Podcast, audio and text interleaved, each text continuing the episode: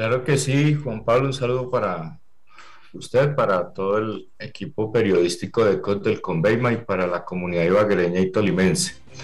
Efectivamente, es uno de los eh, grandes problemas que se viene manifestando, como lo acaba de decir el padre de familia, mm, y tener en cuenta que ya no es solamente la voz de los maestros, sino que es la voz de los estudiantes, de los padres de familia, de quienes eh, siendo afectados directamente por el incumplimiento del ministerio a través del Fondo de Financiación de la Infraestructura Educativa, tiene hoy mm, literalmente buscando dónde estudiar, buscando arriendos, buscando bodegas, buscando casas de familias a cerca de 10.000 estudiantes. Eh, son, eh, llevamos un recorrido ya por 12 sedes que hoy no tienen claro eh, cuándo van a, regresar a su, a su espacio natural, a sus aulas de clase.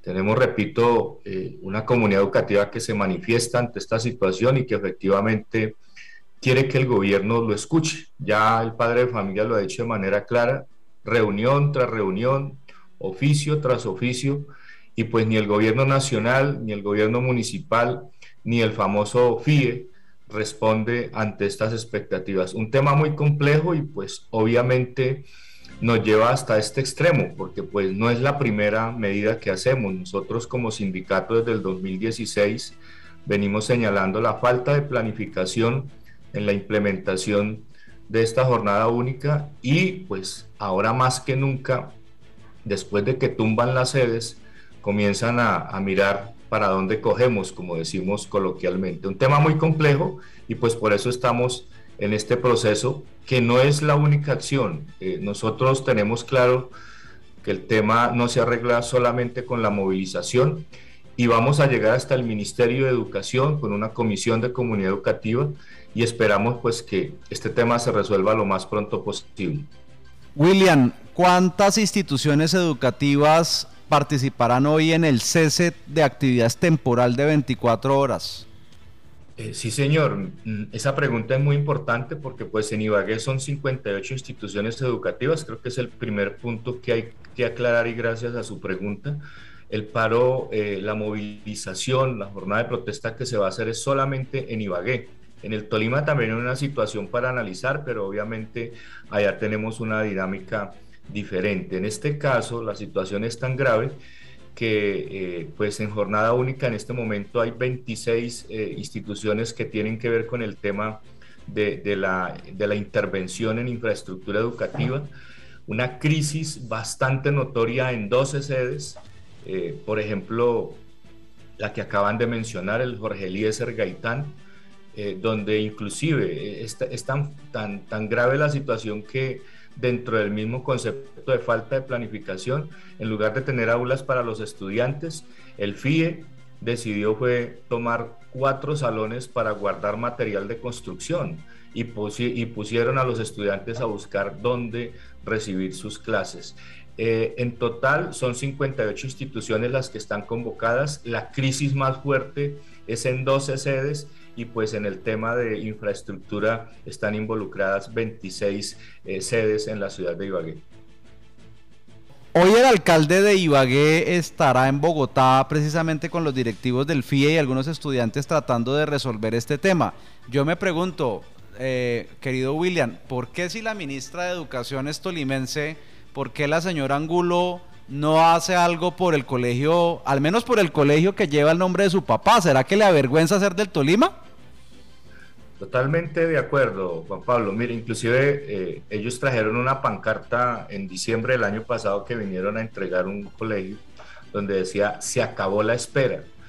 Y pues a uno le duele mucho más cuando eh, la expectativa que hay eh, en el rango de, de, la administración pública que tiene la ministra, tiene la doctora María Victoria Angulo, egresada también de un colegio público, eh, que también está en proceso de jornada única, que es el, eh, Santa Teresa, y pues la extrañamos. O sea, aquí mm, realmente nosotros hemos extrañado dos figuras que brillan por su ausencia. Como usted bien lo dice, la ministra debería estar por lo menos desde el lado personal, emocional, entendiendo que hay un reconocimiento de una comunidad que le pone a un colegio el nombre de, de, su familia y pues ni siquiera ese colegio, y es uno de los colegios que tiene una situación más compleja, donde pues como decimos nosotros es una de las sedes en la central donde llueve más adentro que afuera, donde el tema de baterías sanitarias seguramente va a colapsar porque ahora se está usando mañana y tarde y por un gran número de estudiantes porque les tocó acoger a los niños, niñas de primaria de, de la institución José Antonio Ricaurte. Entonces brilla por su ausencia la ministra de, Educación, la ibaguereña, que pues lamentablemente no está apoyando a sus paisanos, a sus paisanas, y pues en ese sentido es un primer señalamiento y compartimos eh, la misma expectativa que usted tiene. Y por otro lado brillan los, los entes de control. En, la sesión de control político, eh, pues eh, se lavaron las manos y prácticamente dijeron que no tenían competencia, que iban a empezar un proceso y pues en eso hay que reconocer el trabajo del Consejo que se llevó a la Contraloría para los colegios y esperamos que esta acción tenga consecuencias positivas para eh, la, solución definitiva a esta crisis. Nosotros en eso estamos planteando la declaratoria de emergencia educativa, Juan Pablo, porque es un tema muy complejo. Eh, aquí, repito, se afectan casi 10.000 estudiantes.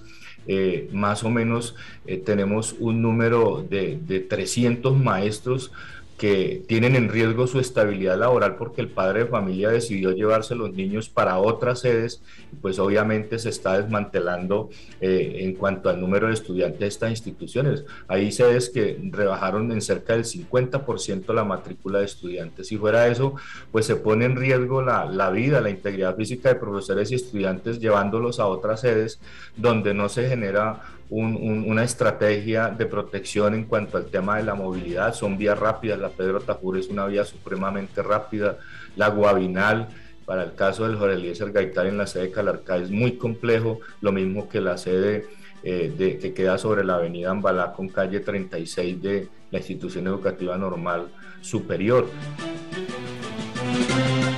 William, muchas gracias por estar con nosotros, muy amable. Sí, señor, y pues el paro es de 24 horas, salimos a las 8 de la mañana de la casa del maestro con comunidad educativa. Un abrazo fraterno.